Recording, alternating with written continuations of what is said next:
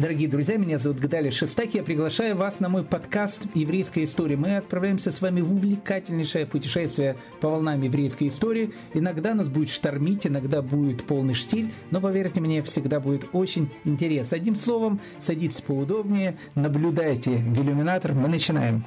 Поддержать нас можно на странице Дорви, ссылка внизу. Ваш Гдали Шестак. Здравствуйте, дорогие дамы и господа, здравствуйте, дорогие друзья. Как говорится, нет такой вещи, которая не могла бы служить еврею фамилией. Вот, например, два самых великих раввина конца 18 первой половины 19 века Равгинс и Раф Шрайбер.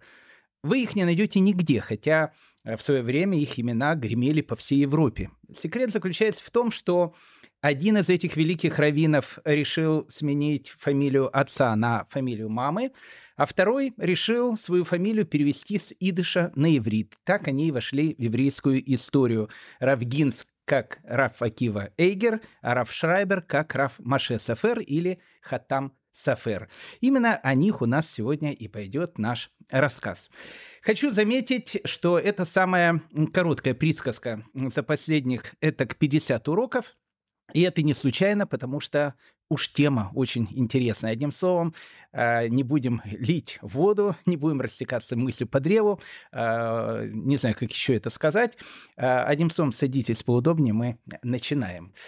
Хочу напомнить вам, дорогие мои друзья, что на последних двух наших уроках мы путешествовали с вами по Австрийской империи. Австрийская империя была второй по э, численности еврейского населения страной в мире. Э, где-то к 30-м годам 19 века в ней проживало около миллиона евреев, где-то 850 тысяч евреев. Но мы с вами говорили, что перепись в те времена была вещь ненадежная, поэтому вполне вероятно, что там проживало намного больше людей. Однако э, наше путешествие по э, Австрийской империи, оно больше напоминало политинформацию. Мы с вами говорили о политической ситуации, мы с вами говорили о правовой ситуации, мы с вами говорили о экономической жизни евреев, какие они платили налоги, как они могли жениться и выйти замуж, э, как они могли устроиться на работу. Все это было в общем. Мы говорили с вами о всем. Забыли только поговорить о шляпах. А шляпа, знаете, в еврейской традиции это всегда больше, чем шляпа. Как говорит старая каббалистическая мудрость, все дело в шляпе. Вы спросите, почему? У меня есть одна история. Вы знаете, в Австрии в конце 18-го, начале 19 века жил один раввин. Мы о нем, может быть, поговорим с вами на следующем уроке. Но э, хотелось бы просто начать э, знакомство со шляпой именно с этого человека. Этот человек был очень богатым, э, и э, параллельно он еще был очень умным. Бывают и такие феномены в нашей истории. Но при всем при этом он еще был и очень скромный. Очень богатый, очень умный и очень скромный. Э, в чем заключалась его скромность? Она заключалась в том, что он ходил совершенно в такой простой одежде, хотя у него было очень много денег, он мог одеваться, то, что называется, с иголочки, от последней кутерье, то, что называется. Ну, ходил он в очень, еще раз, скромной такой обычной одежде. Но у него всегда была совершенно потрясающая меховая шляпа. И э, многие его нееврейские компаньоны э, не могли понять этого феномена. Они у него спрашивали, э, слушай, ты знаешь, говорит, у нас, э, ну, как бы бывают разные люди, но э, самое главное, ведь в человеке, если у тебя есть одежда, это что? Это швейцарские часы золотые, чтобы они хорошо э, смотрелись на руках. А лучше, если это будет часы неделька. Знаете, каждый день э, другие там золотые часы. Они всегда дают какой-то вид. Э, костюм может быть таким более простым, не обязательно, чтобы он как бы выпячивался. Ну, каждый должен видеть вот этот лейбель, э, там, где будет написано о том, что это там от каких-то супер-пупер каких-то кутерье. А шляпа, ну, говорит, ну а что шляпа, можно и без шапки выйти. Самое главное, часы, галстук, э, рубашка хорошая и костюм. Э, поэтому Ходишь ты как шлепер последний, э, вот в этой одежде, а шляпа у тебя такая супер-пупер дорогая и красивая. Вот это совершенно непонятно. И Равин тогда сказал своему нееврейскому компаньону, он говорит, знаешь, говорит, тут все зависит от того, что у человека самое важное. Если у человека самое важное это тело, э, он, конечно, берет и тратит все деньги на то, чтобы как-то покрыть красиво свое тело. А у нас, у евреев, говорит, знаешь, самое важное – это голова. Поэтому, говорит, мы обычно покупаем красивые шляпы. Вот э, о всем мы с вами, дорогие мои друзья, говорили. Не говорили только о шляпах, э, о голове еврейского народа. Э, поэтому сегодня пришел момент, когда э, надо об этом и начать говорить. Герои сегодняшнего нашего повествования – два самых известных равина эпохи, о которой мы с вами говорим, конец 18-го, первая половина 19 века – раввины, которые влияли на умы тех самых жителей этой огромной Австрийской империи, о которой мы с вами так много говорим. Ну, начнем мы с вами э, с города Франкфурта. Это не Австро-Венгрия, это такой вольный город Франкфурт, но именно из него будет и начинаться наша история. 24 сентября 1762 э, года была пятница. Ну, франкфуртское гетто э, с его узкими улочками. На эти улочки практически не попадал свет. Помните, мы много с вами говорили про это необыкновенное франкфуртское гетто. Огромные дома высокие, которые очень часто горели. Только в 18 веке, мы с вами говорили, были два пожара, которые сожгли это несчастное франкфуртское гетто до тла люди, которые жили в этом гетто и которые за этими небоскребами, потому что э, дома, точно так же, как и Венеции, нужно было строить ввысь, евреям запрещалось выходить за территорию гетто, а э, количество людей увеличивалось, поэтому ну, где их селить? Поэтому приходилось строить более высокие этажи. Правила постройки тогда были не такие, как сейчас, поэтому очень часто рушилось все, горело, свет на эти улочки не попадал, а во Франкфурте был такой закон о том, что евреям запрещалось гулять по городским паркам. Не скажу о том, что во Франкфурте их было очень много, но они были, поэтому евреи не могли просто так походить по городу, то, что называется, подышать свежим воздухом. Но как бы там ни было, Франкфуртские евреи были одни, наверное, из самых счастливых евреев Европы, хотя жизнь у них была бедная и очень тяжелая, но раввины, раввины, которые были в этом городе, это, конечно, было украшение, это была корона этого необыкновенного вольного города Франкфурт. Итак, 24 сентября 1762 года, э, пятница, все жители франкфуртского гетто готовятся к шабату. Готовила их к шабату и семья Шрайберов – и все понимали о том, что эта пятница будет э, не просто предшабатним днем э, с ощущением наступления царицы субботы, но это еще будет день большой радости, потому что Рейзел Шрайдер почувствовала схватки, она была беременная на девятом месяце еще с утра. И было понятно, что, скорее всего, ребенок, пополнение в семье Шрайдеров произойдет именно в эту пятницу. Э, по обычаю города Франкфурта, как правило, шаббат принимался раньше времени. Ну, это обычаи не только во Франкфурте, обычаи, которые приняты во многих общинах, особенно в летнее время, но мы видим о том, что и в начале сентября во Франкфурте был такой обычай.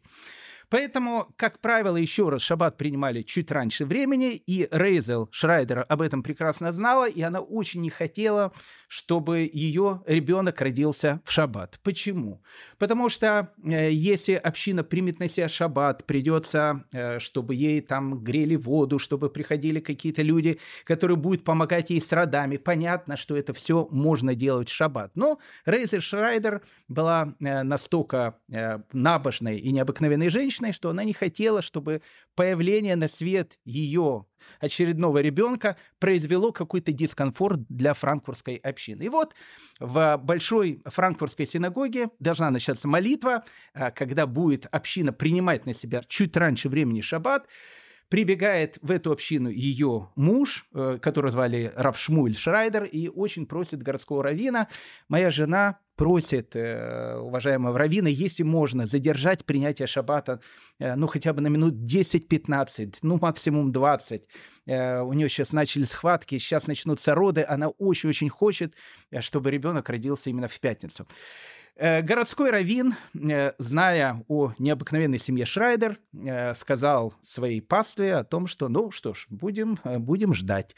И, и община ждала, ждала 20 минут, пока из дома Шрайдеров не прибежал маленький ребенок и не сказал раввину о том, что все нормально, мама родила мальчика. И тогда городской раввин посмотрел на прихожан своей синагоги и сказал, думаю, что этого мальчика назовут Маше. Все спросили, почему. Э, он сказал, ну вот мне так кажется. Знаете, он родился так э, необыкновенно, и мне кажется, что у него должна быть судьба. Он должен, подобно Маше, стать спасителем для своего народа. В принципе, слова городского равина, они и воплотились в действительность. Маленького мальчика назвали Маше, Маше Шрайбер. Но, как мы говорили, в дальнейшем он поменял свою фамилию, поменял свою фамилию с идыша на иврит. Шрайбер на иврите – это сафер, это писец, человек, который записывает э, святые тексты. Так он и войдет в еврейскую историю под именем Маше Сафер. Раф Маше Сафер или Хатам Сафер, как его будут называть в дальнейшем. Ну, нужно сказать о том, что маленького Маше семья воспитывала, ну, так необычно, скажем так. Допустим, известно о том, что до трех лет, когда он выходил на улицу, семья покрывала его таким покрывалом, ну, таким маленькой такой паранжой, для того, чтобы он до трехлетнего возраста, не дай бог, не увидел на улице что-то, что, э, ну, как бы будет плохо ему видеть. Я вам честно скажу, я нигде не видел такого еврейского обычая, но э, такой обычай был в семье э, Рафмаше Шрайбера, э, Рафмаше Сафера. Вы знаете, отголоски этого обычая есть, допустим, у наших э, братьев-хабатников. К примеру, и э, до сегодняшнего дня, когда маленькие дети, э, наши братья-хабатники э, стараются, чтобы они, допустим, не видели э, каких-то персонажей мультиков, которые являются какими-то некошерными животными. Всякие там, не знаю, это Микки Маусы, там, там лошадки всякие, бегемотики и так дальше. А больше они хотят, чтобы они смотрели на изображения даже каких-то игрушек, которые будут э, в виде кошерных животных. Поэтому вполне вероятно, э, семья Рафмашея Шрайбера считала о том, что первые три года ребенка не являются очень-очень важными. Понятно, что он э, не ходил в этой паранже дома или во дворе, он только так выходил на улицу, но э, вот, вот такой был необыкновенный обычай. Когда ему исполнилось три года, с него сняли эту самую паранжу и отправили его в Хедер. Э, в Хедер, э, как правило, в три года э, шли обучаться все еврейские дети. На протяжении трех лет их учили алфавиту, учили правильно произносить молитвы. Так было принято в любом Хедере, в любой стране мира, особенно так было принято среди ашкенадских евреев. Но, как правило, хедер – это вещь в Восточной Европе и в Центральной Европе когда маленькие детки занимаются, как правило, был один рэбе, один раввин, огромное количество деток, которых вот он вслух учил говорить какие-то буквы, молитвы и так дальше. Ну, нужно сказать о том, что в хедерах и для маленьких детей, и чуть постарше детей в те самые времена существовала такая практика, э, ну, в общем, преступления и наказания. Преступление заключалось в том, что если ребенок плохо э, выучил какой-то материал, наказание заключалось в том, что Рэбе, учитель в хедере, мог его, ну, немножечко, то, что называется, плеточкой, легонечко, еще раз, легонечко, либо мог линеечкой э, такой, ну, маленькой линеечкой, мог тоже по пальцам, тоже так немножечко треснуть для того, чтобы, в общем, ребенок э, лучше учил материал. Так было принято а, допустим, в Восточной Европе, не знаю, как во Франкфурте, но в Восточной Европе, к примеру, и в XVIII веке, и в XIX веке существовал этот обычай, который говорил о том, что вот каждую субботу Рэбе, то есть учитель э, класса, должен был приходить по домам своих учеников, и отец семейства проверял, как его сын знает материал. Это была такая, в общем, традиция, часть субботнего отдыха. Вот э, заходил Рэбе. Э, как правило, когда дети были уже более старшего возраста, в классе было 15-20 человек, когда дети были маленькие, 3-6 лет, в классе могло быть от 60 до 80 человек, огромное количество. Как он один с ними справлялся, совершенно непонятно. Ну, в общем, когда дети становились чуть постарше, Рэбе приходил домой, заходил в дом отца своего ученика, и, как правило, отец начинал э, спрашивать у Рэбе, что вы учили на этой неделе. Рэбе говорил, ну, учили мы то-то, то-то, то-то. И вот отец начинал у сына спрашивать какие-то вопросы. Если отец э, не очень разбирался в том, что спрашивает сына, как правило, э, отцы семейств приглашали э, людей, знающих, своих знакомых, чтобы они к ним пришли и проверили, знает ли его Аболтус тот материал, который Рэба его учил на этой неделе. И горе было э, не, не сыну Рэбе, э, не в смысле не сыну, а самому Рэбе, если ребенок отвечал плохо материал. Потому что, как правило, обвиняли во всем не ребенка, это вот чисто такая вот израильская до сих пор вещь, э, всегда ученик прав. Поэтому э, обвиняли всегда Рэбе. Если ребенок плохо отвечал, всегда говорили о том, что ну как вот так, как научили, так и отвечает. Так как Рэбе, как правило, учителя Хедера получали какие-то минимальные деньги, когда их обвиняли, им всегда это очень не нравилось. Поэтому, как правило, опять же, как правило, в Восточной Европе, не знаю, как во Франкфурте, думаю, плюс-минус во Франкфурте была такая же практика, по четвергам проходила общая проверка материала, которые ученики выучили на протяжении прошлой недели. Как она проходила? Брали ученика Хедера, приводили его к столу, где сидел учитель, снимали ему штаны, там задирали рубашку. Э, учитель стоял с такой маленькой плеточкой, опять же, с маленькой плеточкой, это не в смысле, что дубасили, а ну так вот немножечко, чтобы, чтобы почувствовать. И учитель начинал э, ученика задавать вопросы. Вот задавал вопрос там один, ученик отвечал, он ему говорил, молодец, молодец, вот тебе конфетка. Второй вопрос э, отвечал, вот молодец, вот тебе еще конфетка. На третий вопрос не отвечал, бах, и, э, э, ну, в общем, одним словом, э, ученики, зная о том, как в четверг будет у них проверять материалы, как правило, до четверга были готовы к тому, чтобы, в общем, э, весь материал знать на зубок.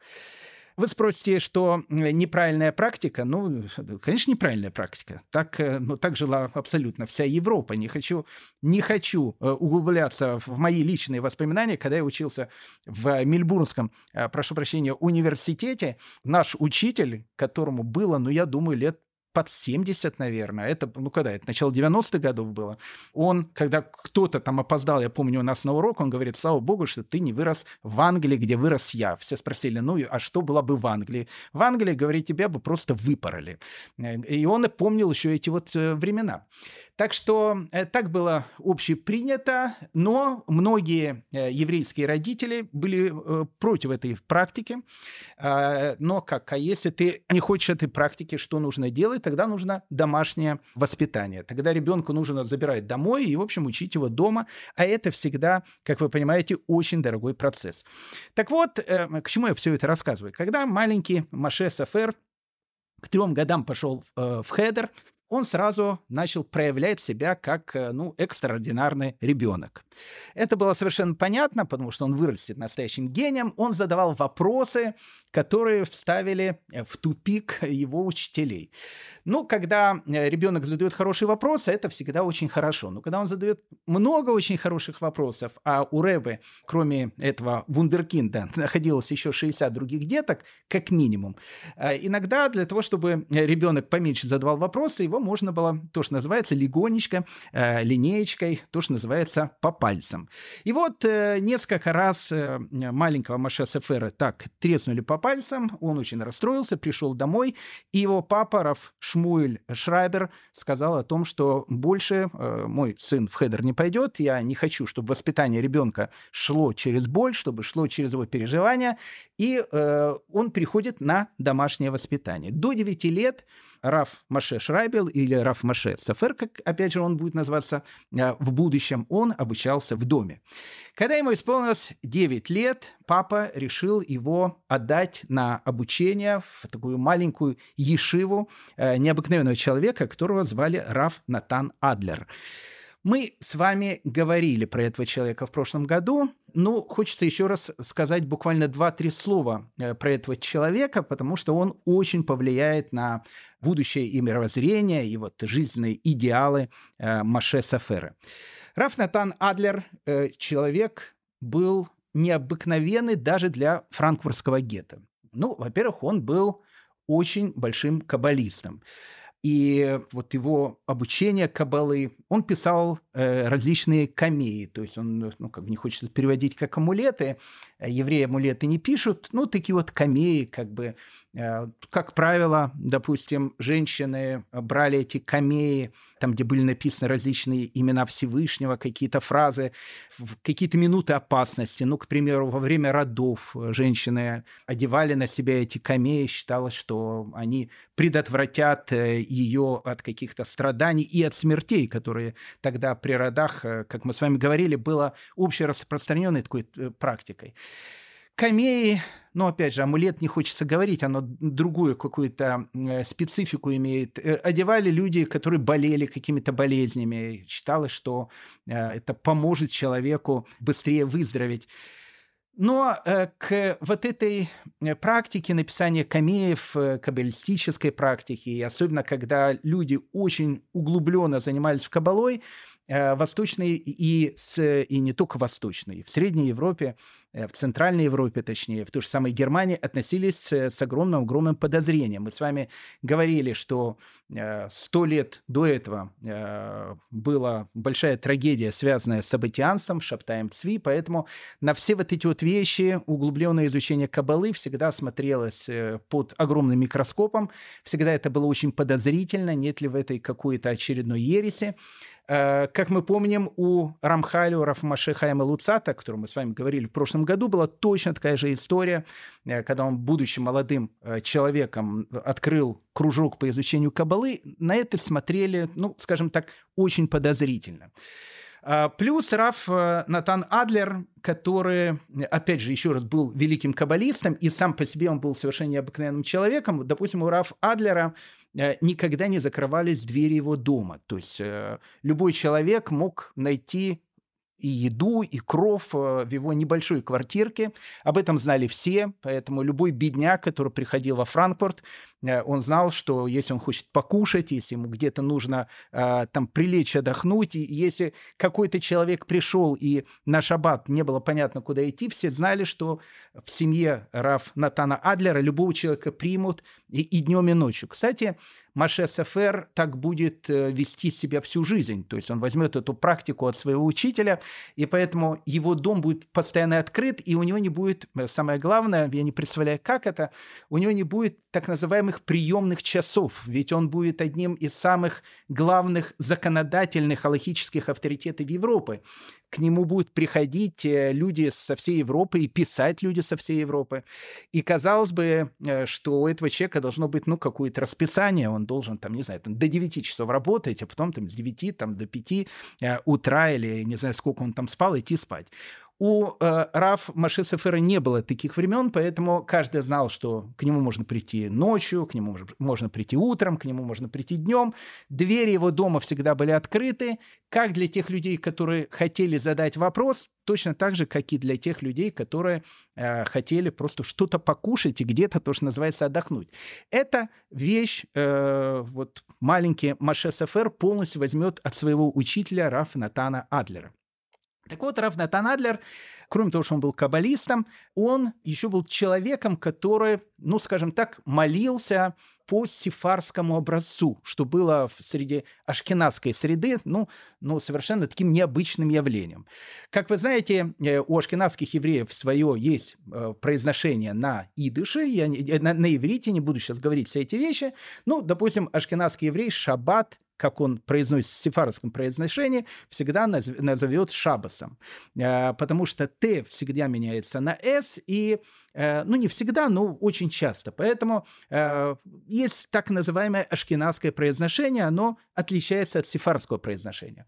Понятно, что в ашкенадской среде, особенно в Германии, в самом центре вот этой ашкенадского еврейства, все молились и все говорили на ашкенадском произношении. Раф Натан Адлер, вот он он э, вводит сефарское произношение. То есть он говорил так же, как говорят, э, с таким же произношением, как говорят в современном Израиле, а, потому что норма языка в иврите в современном Израиле – это именно сефарское произношение. Не будем говорить почему. Все эти вещи, э, они, в общем, делали такой ореол э, подозрительности. И поэтому, скажем так, франкфуртская община к Раф Натану Адлеру относилась с огромным уважением, как очень праведному человеку, еще раз, большому мудрецу, большому каббалисту. Но вот все вот эти вот вещи, они, скажем так, ну, в общем, э, не делали большую рекламу Раф Натану Адлеру, то есть на него смотрели как э, человек хороший, но лучше от него держаться подальше. Поэтому, когда родители маленького Маше Шрайбера, Маше Сафера отдают его на ученичество Раф Натану Адлеру, это показывает о том, что его родители, они меньше смотрели о том, кто что говорят, а больше смотрели на то, кто может их Э, ребенка научить и сделать его э, евреем, то, что называется, с большой буквы. Когда Раф маленький, э, когда маленький Маше пошел на обучение к Раф Натану Адлеру, опять же, ему было 9 лет, Раф Натан Адлер решил, что он должен поехать на какое-то время заниматься к его, одному из его учеников в Майнц. Он посчитал, что для маленького Маше это будет хорошие такие годы э, ученичества. И вот Маше уезжает в Майнц, он э, глубоко там изучает э, Тору, Талмуд, устную Тору, письменную Тору. Он еще раз проявляет себя полным гением, у него была какая-то совершенно феноменальная память, и э, мы увидим эти примеры его феноменальной памяти. Кроме того, что он изучает э, чисто еврейские предметы в Майнце, он очень глубоко изучил биологию, анатомию, астрономию, математику и историю. А, вот по всем этим областям, будучи то, что называется главным аллахическим, главным законодательным авторитетом Европы, он разбирался ну, абсолютно во всех областях знаний, которые были в то время. Когда Маше исполнилось 16 лет, в 1779 году, он возвращается в свой родной Франкфурт и продолжает учиться у своего учителя Раф Натана Адлера, которого он очень-очень любил.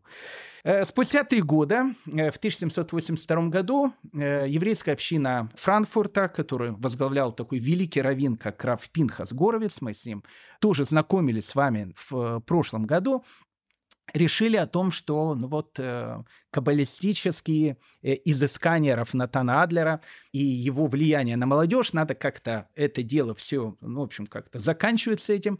И ни много ни мало Раф Натану Адлеру э, франкфуртская община дает херем. То есть, ну, не то, что она его отлучает от общины, э, он не был таким херемом-херемом о том, что как спинозе какому-то дали, но имелось в виду о том, что в общем, молодежь э, у этого человека э, лучше, чтобы не училась. И Рафнатан Адлер, видя, какое отношение к нему было во Франкфурте, принимает предложение такого маленького маравского города Басковицы для того, чтобы там занять должность городского равина. И вот он уезжает с Франкфурта, а э, Маше Сафер, он не может э, своего учителя, э, ну, какой-то, не знаю, он, он говорил, он день не мог прожить без него, то есть для, без того, чтобы не учиться у него.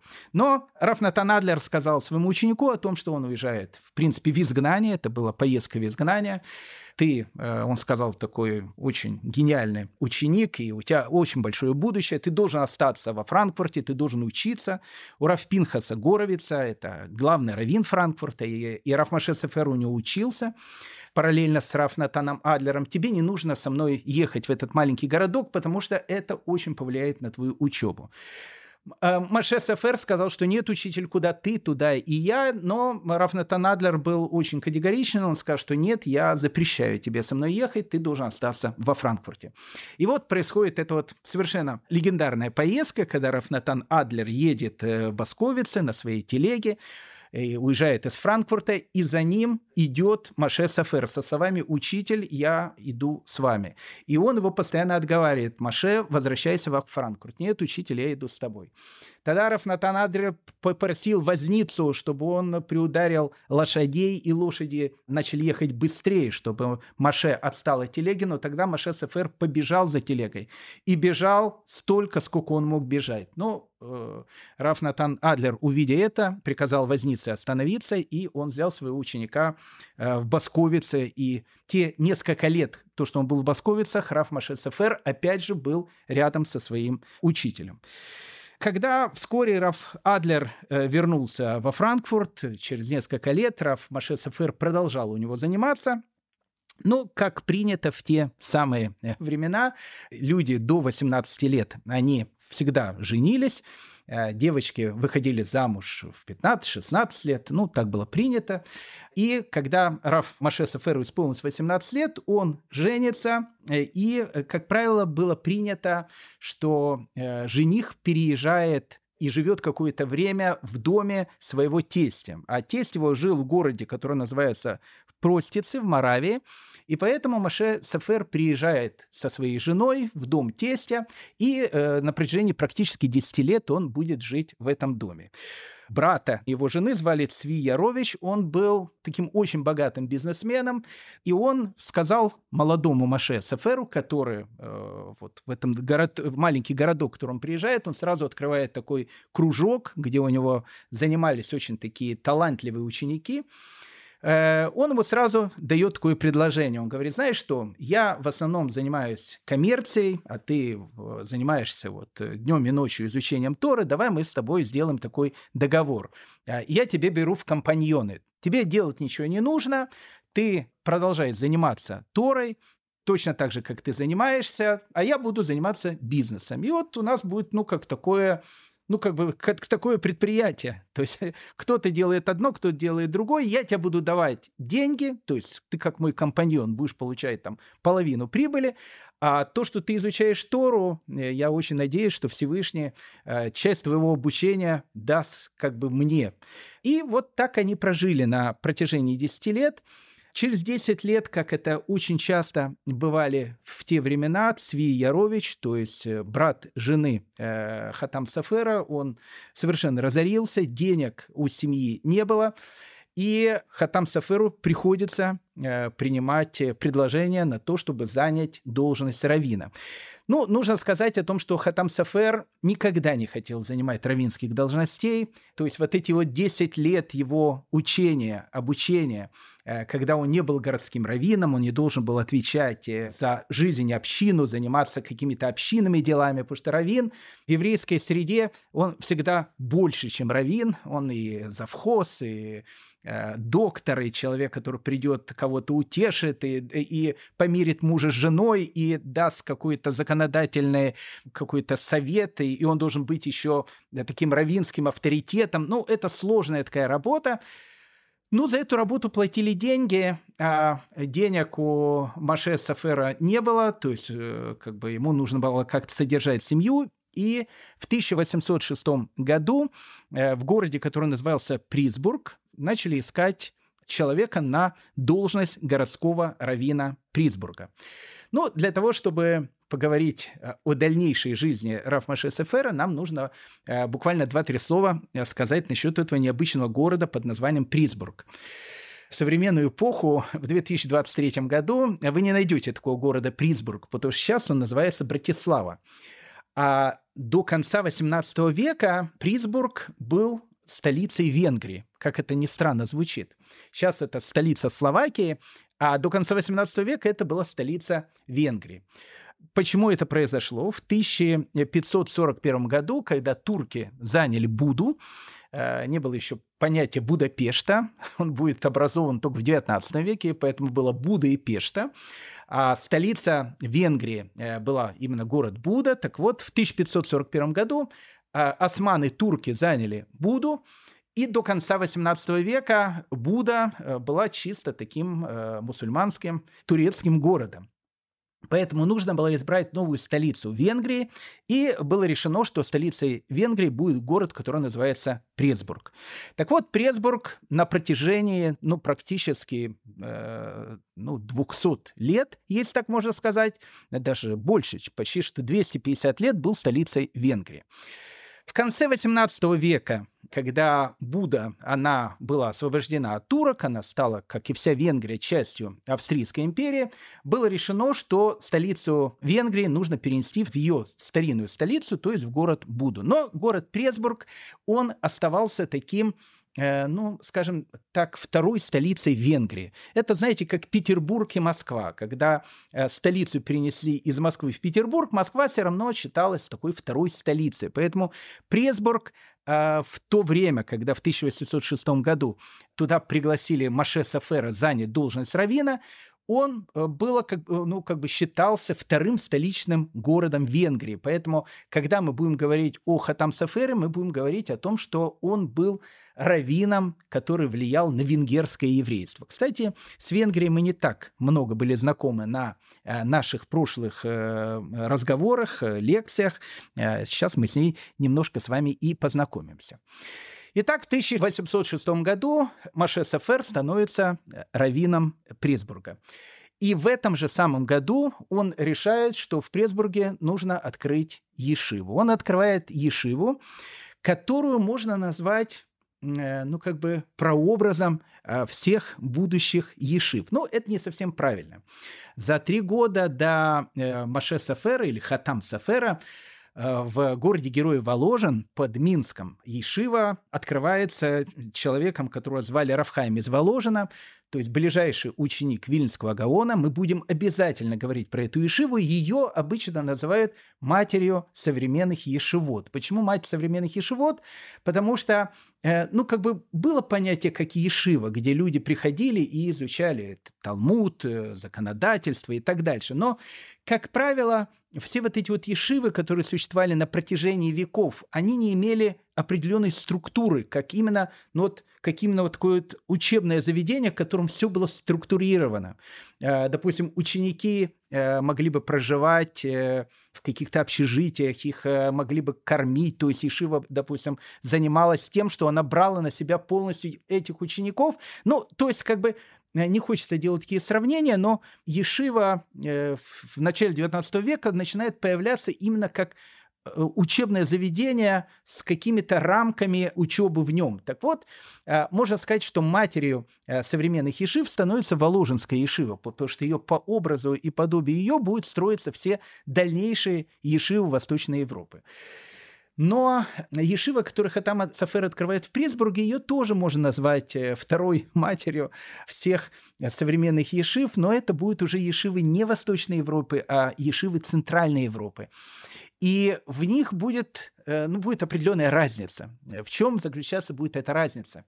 Если литовские ешивы, а город э, Воложен, где открывается эта э, самая ешива, тогда это была часть Российской империи, но евреи продолжали эту всю часть Европы называть Литвой, поэтому литовская ешива, вот и литовское образование, это было кузницей кадров э, будущих раввинов и глав еврейских общин. Поэтому, как правило, в этих ешивах обучались дети, которые в будущем могут занять э, должность раввинов. Это будут будущие э, руководители еврейского народа. Ну, то есть это ешивы, которые воспитывали будущих лидеров еврейского народа, если так можно сказать. Ешива в Пресбурге, которая открывает Маше СФР, у нее была другая направленность. Она должна была воспитывать евреев.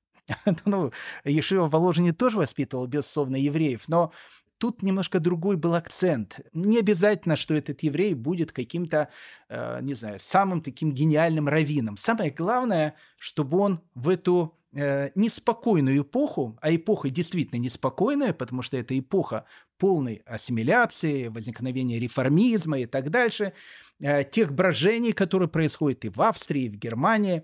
Э, в России это в меньшей степени было. Мы, когда будем говорить о России, э, мы поймем почему. Поэтому вот э, Маше Сафер, Раф Маше Сафер, Хатам Сафер, он считал о том, что самое главное, Ешива должна воспитывать евреев, то, что называется, с большой буквы, настоящих богобоязных людей, которые также будут воспитывать своих детей и которые будут иметь какую-то прививку от тех нововведений, которые э, начинаются во всем мире, э, ассимиляция, э, отход от еврейской традиции и так дальше. Поэтому Пресбургская Ишива, она изначально даже по своей структуре отличалась от Воложенской Ишивы и практически от всех литовских Ишив. Э, так как литовские ишивы воспитывали глав поколений, раввинов, то, как правило, э, люди, которые их заканчивали, ну, скажем так, и как в современном мире, они были люди не очень богатые. Поэтому содержать свою альма-матру они не могли. Они ее очень любили, альма-матру, свою ишиву, но содержать ее не могли, поэтому обычно восточноевропейские, литовские ишивы, они, как правило, собирали деньги, то, что называется, извне на содержание вот этих больших заведений.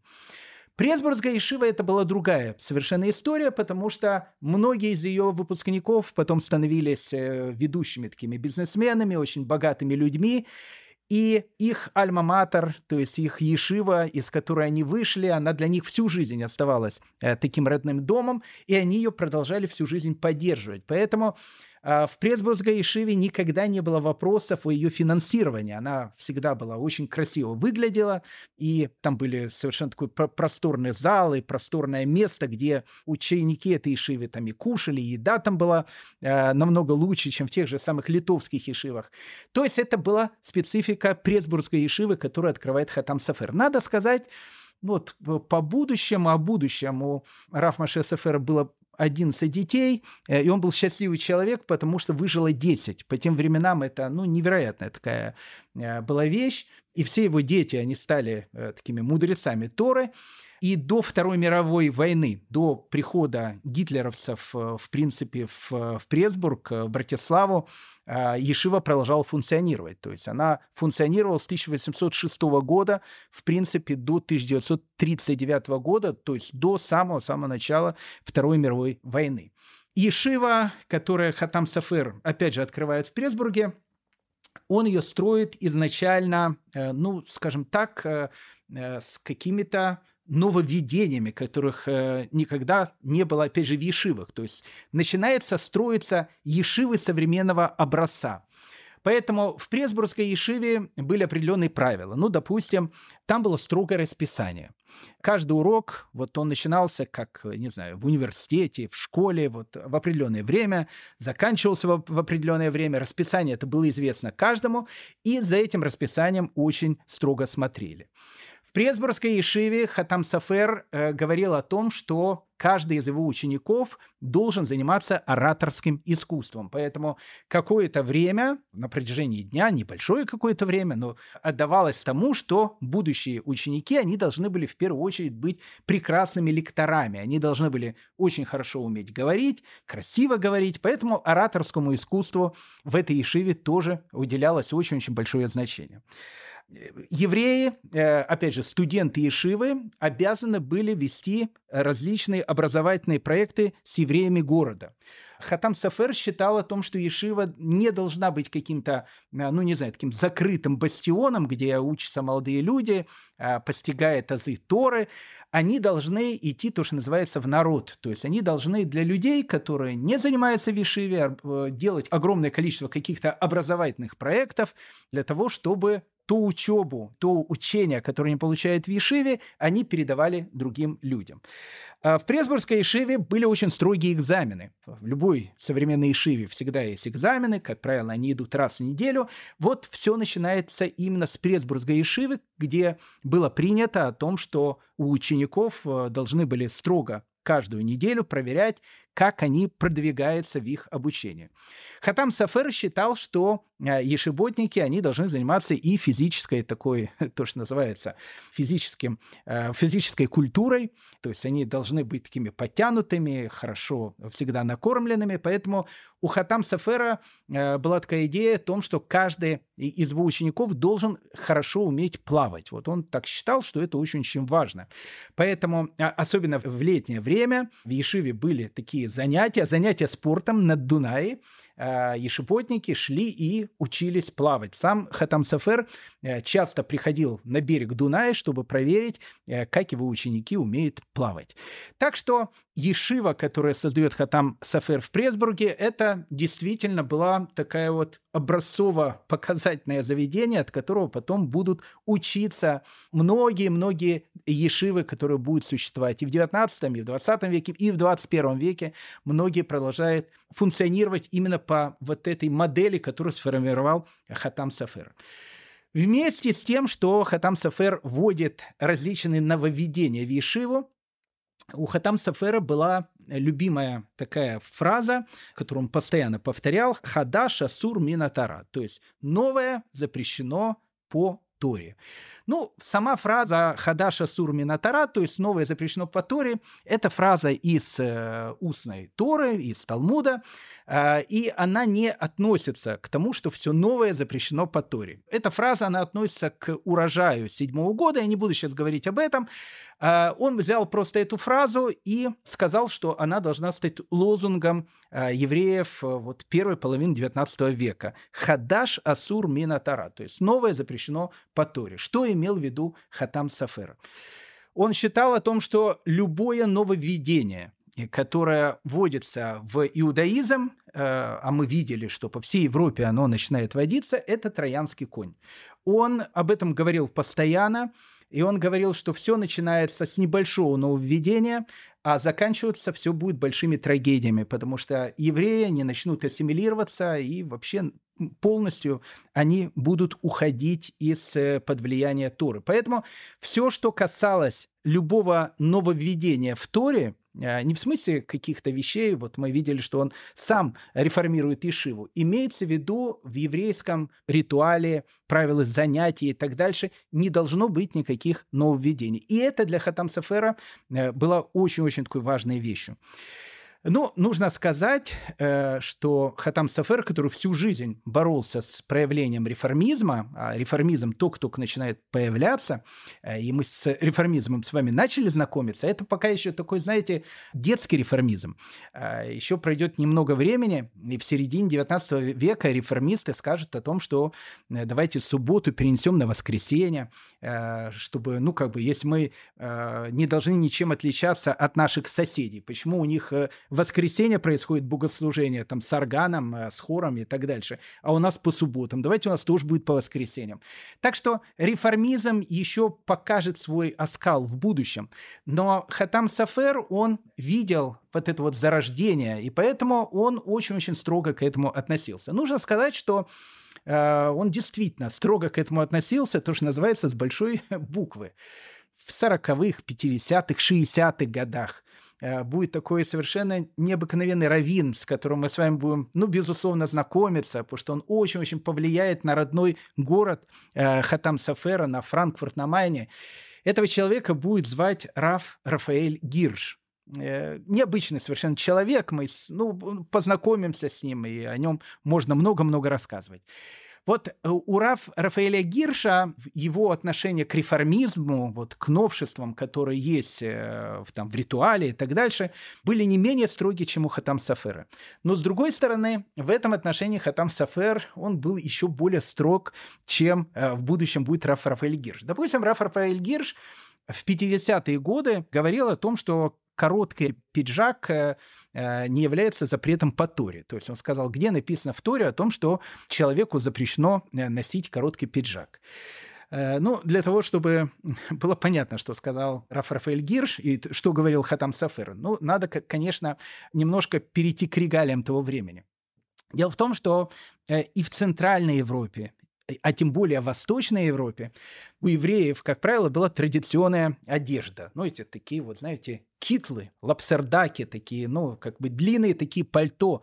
А в них до сих пор э, ходят там большинство хасидов, их можно увидеть. Они ходят не в пиджаках, какой, допустим, э, литовские, ашкенадские евреи. Они ходят именно в таких длинных пальто, китлах, лапсердаках и так дальше.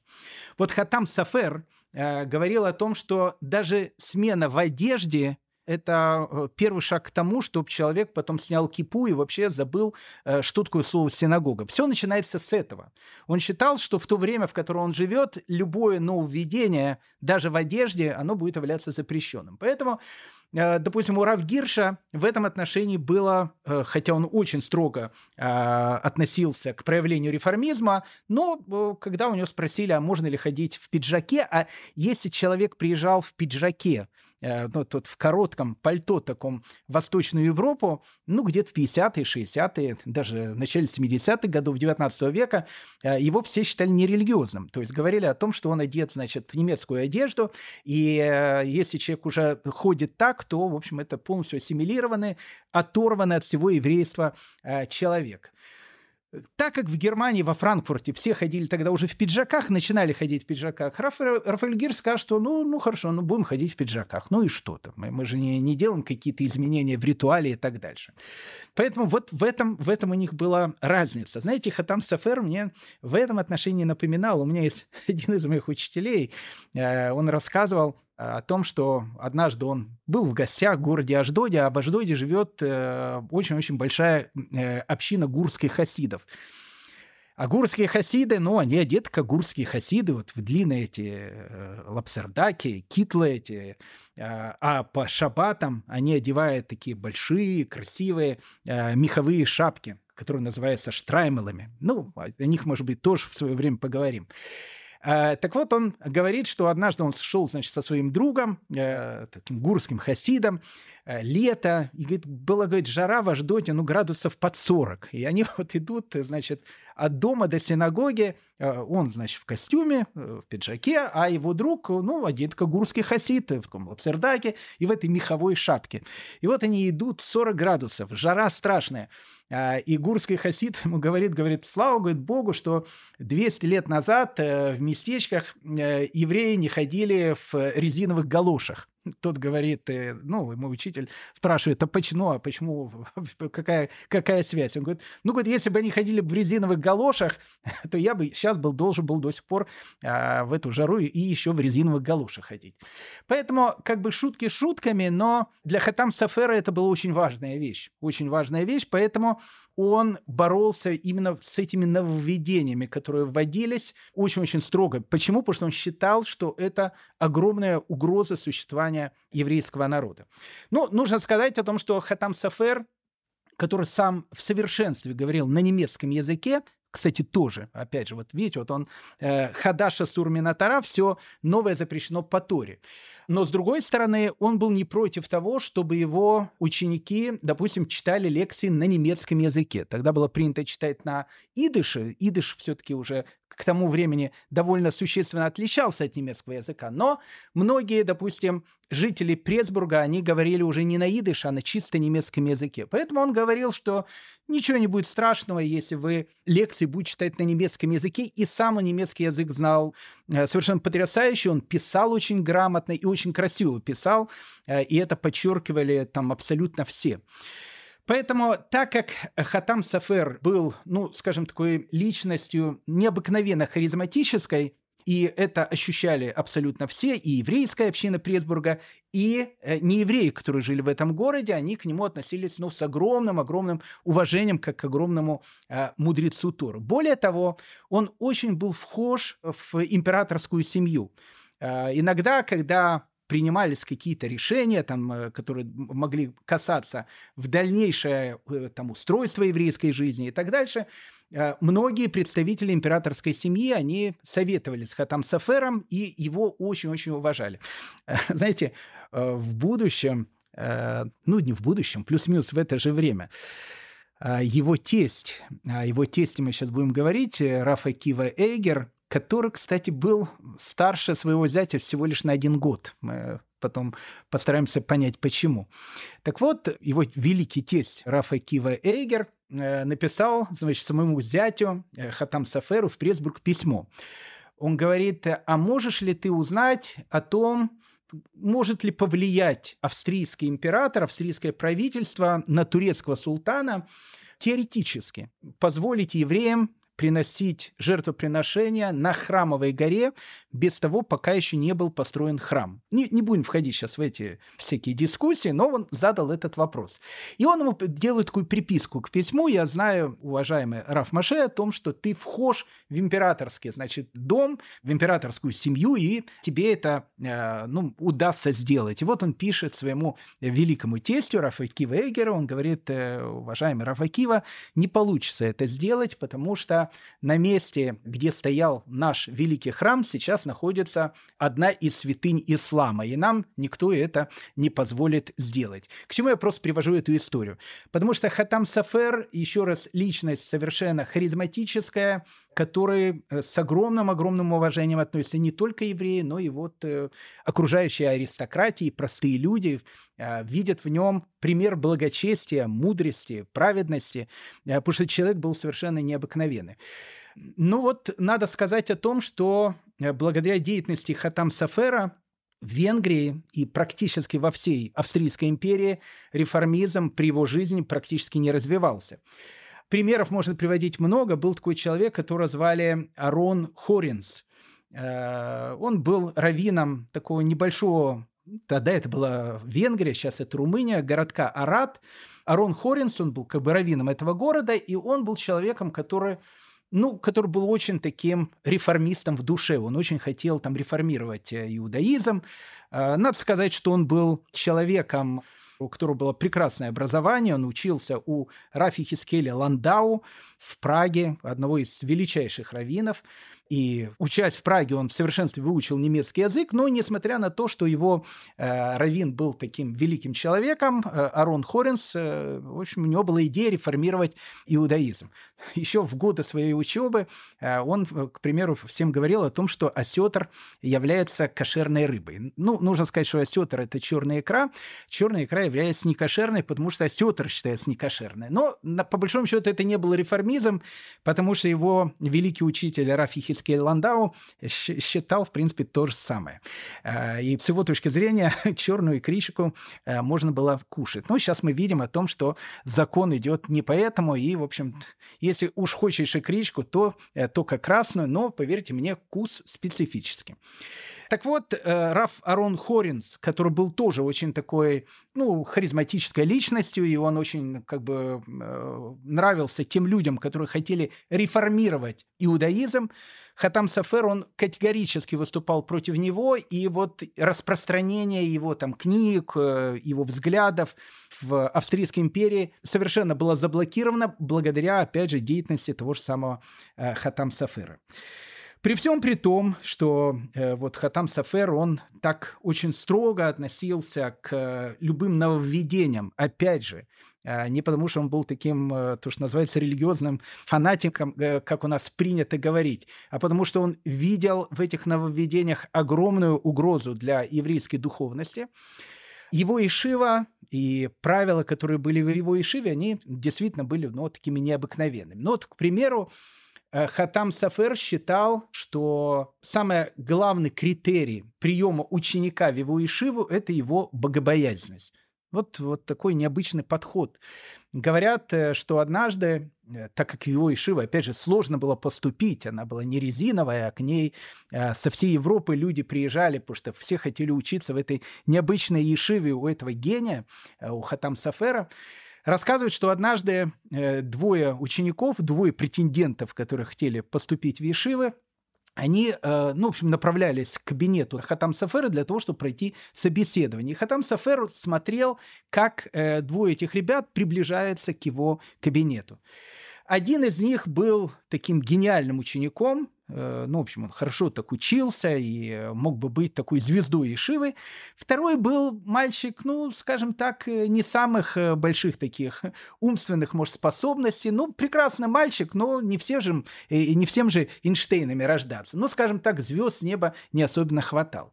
А дело было сразу после Сукота, во время Сукота евреи, как вы знаете, строят шалаши, э, в которых они живут там 7, в диаспоре 8 дней, которые называются Сукоты. Так вот, эти э, шалаши, эти, э, опять же, сукоты, запрещено делать крышу, поэтому их покрывают схаком. Схак, как правило, делают из каких-то веток Э, веток дерева. Поэтому э, в земле Израиля там это делают из пальмовых ветвей. Очень часто в Европе это делали из еловых ветвей, или э, не сосновых, именно еловых ветвей. Так покрывали вот эти вот шалаши. Так как праздник Суккот уже закончился, вот этот схак, это покрытие суки, оно лежало на земле. И вот двое этих учеников, они приближаются к кабинету Хатам Сафера. И один, тот, который был очень такой умный, э, он как бы мало на это обращает внимание, он, в общем, по ним прошел, ну, как бы лежат ветки, он по ним прошел. А второй э, ученик, заметив эти ветки и заметив то, что они 8 дней были крышей священного шалаша, в котором евреи проводили свои счастливых 8 дней жизни, он взял их и обошел, чтобы на них не наступить. Так вот, когда они пришли для того, чтобы поступить в Ешиву, Хатам Сафер принял менее талантливого. Менее талантливого почему? Потому что с его точки зрения богобоязненность, она должна быть у человека на первом месте. Ну, доходило до таких анекдотичных ситуаций, потому что э, рассказывают, что э, одним из э, таких ну, знаменитых учеников Хатам Сафера был мальчик, который вообще был не способен к учебе. То есть, ну, как бы ему вообще было очень сложно учиться, и казалось, вот кого-кого, но в такую ешиву, в которую, опять же, все старались поступить со всей Европы, опять же, туда приезжали, кто его примет. Но Хатам Сефер увидел в нем тоже такую богобоязненность, увидел о том, что он ну, вот необычный человек, у него душа такая потрясающая, и богобоязненность очень большая. Он сказал, что надо его принять в Ешиву, и ну, кому-то нужно один урок, ему нужно пять дать таких уроков, 10 уроков, 20 уроков. Э, э, у него все получится. Э, и надо сказать, что э, из этого человека действительно потом вышел толк, он потом тоже стал раввином, э, потому что его, опять же, не отринули, не сказали, что ты не способен. Для Хатама Сафера не было неспособных молодых людей. Для Хатама Сафера были богобоязненные и менее богобоязненные. Он считал, что в его Ишиве должны учиться именно такие самые-самые богобоязненные молодые люди. Хатам Сафер был человеком, который, ну, опять же, как это может быть, не странно звучит, э, звучит оно действительно не странно, он был человеком, который канонизировал Шульхана Рух. Ну, как бы, еще раз, как не смешно это звучит. Шульхана Рух был написан еще в XVI веке. И Шульхана Рух является, ну, как бы, э, основной книгой еврейского законодательства до времен Хатам Сафера все знали о том, что существует Шульханарух, но каждый делал так, как... Э, ну, вот мой дедушка делал так, э, мой прадедушка делал так, я тоже так буду делать. Поэтому если мы бы пришли в какое-то местечко, к примеру, на праздник Песах, а в праздник Песах нужно выпить 4 бокала вина, идет вопрос, а какого они должны быть размеры, эти бокалы вина? Такого размера, такого, чуть больше, чуть меньше. Сколько нужно выпить? Так э, Шульхана Рух, он дает четкую градацию того, вот, вот сколько является тот бокал вина, который нужно выпить. Но, к примеру, э, опять же, в тех же самых местечках э, многие пили, вот мой прадедушка пил из этого бокала, я тоже из него буду пить. Поэтому, к примеру, все пили, наверное, правильное количество вина, но размер бокалов, он варьировался от местечка к местечку, от семьи к семье. Так вот, Хатам Сафер был тем человеком, который сказал о том, что все это, конечно, правильно, все это очень хорошо, но у нас есть свод еврейских законов, и каждый обязан четко подчиняться ему. Это Шульхан Арух. Поэтому это еще одна э, заслуга Хатам Сафера. Нужно сказать, опять же, то, что э, Хатам Сафер, он не просто, то, что называется, канонизировал Шульхан Арух, он был Э, наверное, одним из главных аллахических авторитетов Европы. Поэтому, когда возникал какой-то сложный вопрос, в те времена обращались к двум людям. Либо к его тестю Рафа Киева Эйгеру, либо к великому э, Хатам Саферу в Присбург. В 1812 году, э, когда Хатам Саферу исполнилось 50 лет, умерла его жена. Брак был бездетным, и э, вот 50-летний э, Хатам Сафер, он решает жениться вторично, и его женой становится дочка Раф Акивы Эйгера. И вот от этого брака, как я сказал, он, у него рождается 11 э, детей, 10 из которых выжили, и его сыновья, как мы сказали, они будут продолжать быть руководителями Пресбургской Ишивы до начала Второй мировой войны. Интересно, э, еще у Хатам Сафера, опять же, можно о нем говорить э, бесконечно, но заканчиваем историю этого великого человека. Он был очень скромным человеком всю жизнь, э, необыкновенно скромным. При жизни не было напечатано ни одного его труда. Но вот он считал, что его труды не надо печатать, а он еще раз был человеком, который э, ну вот, который записывал те логические решения, по которым сейчас учатся абсолютно все. Но он их запрещал издавать. Когда его ученики, они уже надавили на него со словами, что учитель, ну это безобразие, то есть у вас э, такие э, гениальные открытия в Торе, такие потрясающие мысли, это все должно быть напечатано в книге, э, Хатам Сафер всегда говорил на это э, абсолютно искренне. Он говорит, смотрите, знаете, ну какой смысл печатания э, моих трудов? Э, большинство людей, которые живут в Европе, они имеют знания либо такие, как у меня, либо выше меня. Какая-то маленькая часть людей, которые живет у нас в Европе, ну, они знают чуть меньше меня. Но если они знают чуть меньше меня, вы же знаете, э, у меня же дом открыт 24 часа в сутки. Они могут в любое время ко мне прийти, задать этот вопрос, и я им отвечу. Поэтому кто будет читать мои труды? Так как большинство знает больше меня, им это читать не нужно. А тому меньшинству, которое знает меньше меня, ну, они придут, и я им э, расскажу то, что они не знают. И это же была не показная скромность. Это был стиль жизни этого человека. Как я сказал, подобно ему великому учителю Раф Натану Адлеру, э, у него дом был открыт 24 часа в сутки, и это не фигура речи, оно было действительно так. И, э, конечно, вот его праведности, уму, харизме восхищались абсолютно все. 25 Тишрея 1839 года Хатам Сафер покидает наш бренный мир, но э, память о нем, его учения и э, то, как он э, преподавал и учил будущие поколения, оно очень-очень, безусловно, повлияло на всю дальнейшую еврейскую историю. Раз мы с вами находимся в Венгрии, ну, еще буквально 2-3 минуты про Венгрию, потому что Хатам Сафер, он все-таки был представителем ашкенадского еврейства. Ну, тот, который преподавал и учил традиционный ашкенадский иудаизм. Но э, в это же самое время э, в Венгрии начинают появляться и хасидские течения. И человеком, который основал, ну, скажем так, и не то, что основал, был один из первых хасидских рэбе, который был в Венгрии. Это был такой необыкновенный человек, которого звали Раф Искак Айзек Тауб, или, как его э, называли, Каливер Раф. Надо сказать, что Каливер Раф, Раф из Калева, это движение в хасидизме, э, оно существует до сегодняшнего дня. И я буквально два-три слова потом расскажу, как оно существует сегодня. Но раз мы начали говорить про э, первого хасидского рэба, который был в Венгрии, Рафиска Кайзек Тауба, Раф из Калева. Калев – это э, в современной Венгрии город, который называется Натькала. Э, ну, как бы тогда он назывался Кала, евреи назвали его Калев. Рафиска Хайзек Тауп родился в 1751 году, причем интересно, в его семье очень много лет не было детей. И вот в 1750 году, за годы его рождения, великий Балшемтов э, собирался осуществить свое второе путешествие в землю Израиля, которое, опять же, не увенчалось успехом. И он проезжал через вот этот город э, Калу, через город Калев. Точнее, это был город не Калев, это был город э, Сенриче, там, где он родился, венгерский город Сенриче. Потом он стал раввином Калева. Сенриче. Так вот, он проезжал через этот э, городок Сенричи и остановился в семье родителей Рафиска Кайзека Тауба.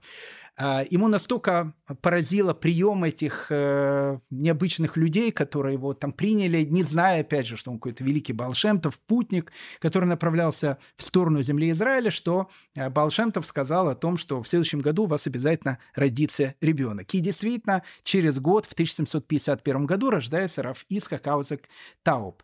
Раф Исхак Айзек Тауб был человеком совершенно таким необыкновенным. Он в первую очередь входит вот в истории хасидизма, не только хасидизма, как человек, от которого у нас до сих пор осталось огромное количество песен.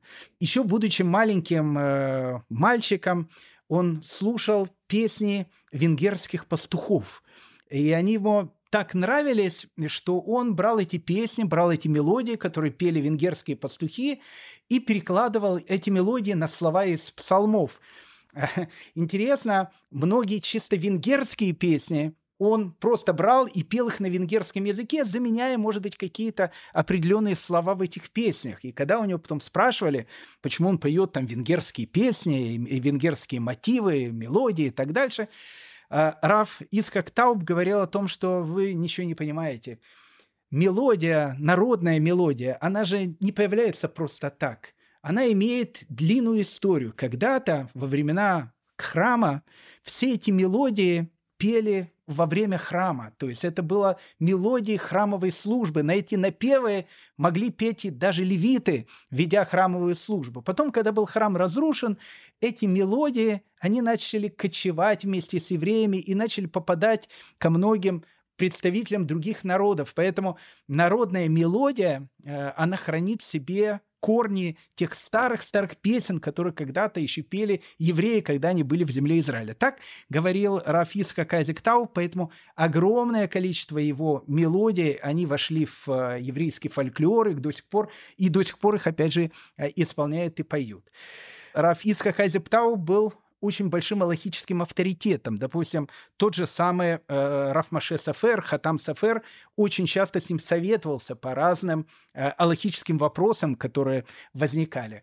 Последние годы своей жизни он очень страдал, страдал от какой-то болезни, у него были очень какие-то сильные боли. Но, несмотря на это, он продолжал преподавать, продолжал делать какие-то добрые дела. Всю жизнь он э, делал, занимался только тем, что помогал другим людям. И однажды э, его ученики у него спросили, как, э, как он выдерживает эту боль, потому что они знали о том, что их учитель очень страдает. Насчет чего э, Рафис Хакайзек Тауп, он сказал о том, что, ну что, говорит, ну, знаете, говорит, что такое боль? Боль, которая была секунду назад, она уже прошла. Боль, которая будет через секунду, она еще не наступила. Но потерпеть боль одну секунду, разве, разве это трудно? Поэтому, говорит, я всегда терплю боль ровно одну секунду.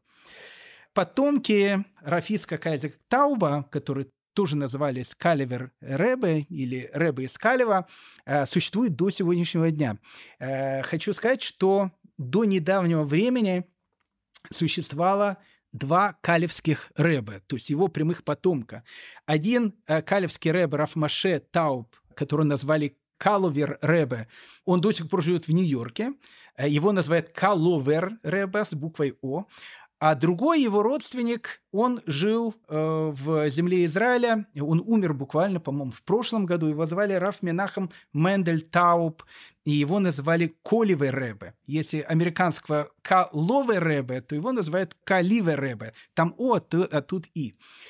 Так вот, Раф э, Минахем Мендель из Тауба, Каливер Ребе, э, который умер, опять же, в прошлом году, по-моему, э, мне кажется, может быть, он даже от ковида умер, это личность совершенно, ну, совершенно необыкновенная, легендарная личность совершенно, потому что Раф Минахем Мендель из Калева, который, опять же, умер в прошлом году, для меня он всегда был похож на какого-то доброго волшебника. Он, знаете, у него были такие длинные седые пейсы, Э, одет он был ну, в такую красивую одежду, как одевается хасидский рэбе, и у него не было бороды. То есть у него совершенно, он как бы был бритый, э, ну, как казалось, бритый, с этими пейсами.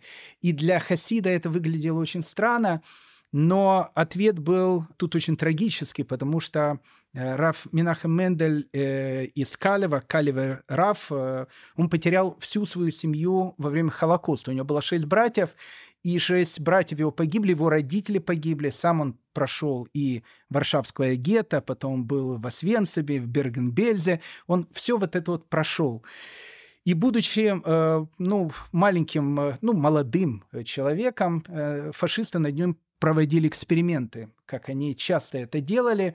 И в результате этих экспериментов, которые проводились над ним, у Каливер Рэбе у него потом не росла борода. Но Каливер Рэбе Э, вот, который является, опять же, потомком Рафиска Айзека Тауба из э, Калева, который, опять же, является современником Хатам Сафера, одна из его главных вещей, которая была у него в жизни, он считал о том, что память о Холокосте, она должна помниться постоянно. И у него была его известнейшая ешива, которая называлась Шма Исраэль, она до сих пор есть. И там были его хасиды, так как он хасидский рэбе. Но вот память о Холокосте у него была одна из таких вот главных идей в его учении. Поэтому он э, был тем человеком, который постоянно напоминал о том, что нужно помнить о Холокосте. Э, незадолго до смерти он как бы написал э, в одной из своих статей Тот еврей, который не вспоминает о катастрофе ежедневно, отрицает катастрофу.